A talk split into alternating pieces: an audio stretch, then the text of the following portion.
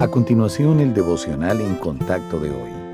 La lectura bíblica de hoy comienza en el primer versículo de Segundo de Crónicas, capítulo 20. Pasadas estas cosas, aconteció que los hijos de Moab y de Amón, y con ellos otros de los amonitas, vinieron contra Josafat a la guerra. Y acudieron algunos y dieron aviso a Josafat diciendo, Contra ti viene una gran multitud del otro lado del mar, y de Siria, y he aquí, están en Hasesón Tamar, que es en Gadí. Entonces él tuvo temor y Josafat humilló su rostro para consultar a Jehová e hizo pregonar ayuno a todo Judá. Y se reunieron los de Judá para pedir socorro a Jehová. Y también de todas las ciudades de Judá vinieron a pedir ayuda a Jehová.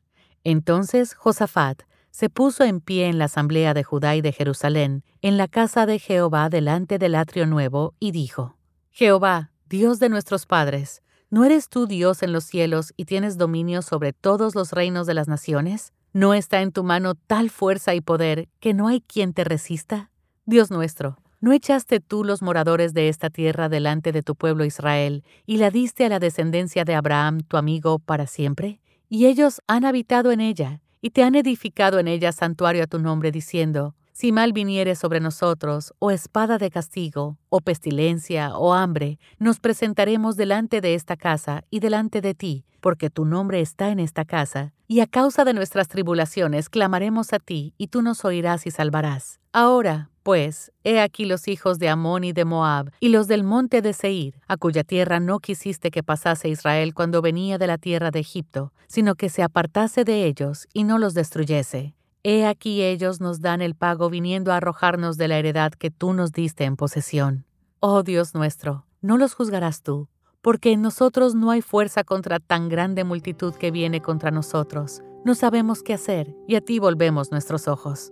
Todos pasamos por problemas en la vida, ya sean económicos, de trabajo, afectivos, físicos o espirituales. Cuando los problemas lleguen, como sucederá, no debemos demorarnos en llevárselos a Dios.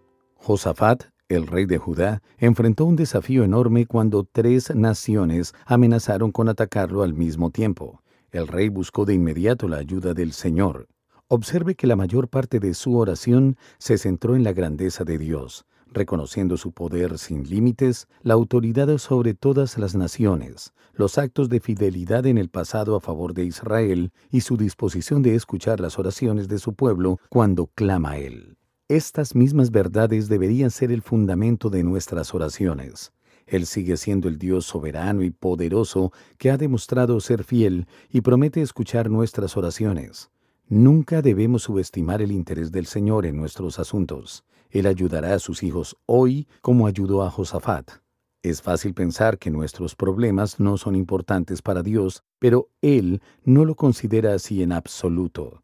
Todo lo que nos concierne a nosotros le atañe a nuestro Padre Celestial. Así que cuando nosotros, como Josafat, confiamos plenamente en el Señor, Él nos ayudará. No importa cuán grandes sean nuestros desafíos, Dios es más grande.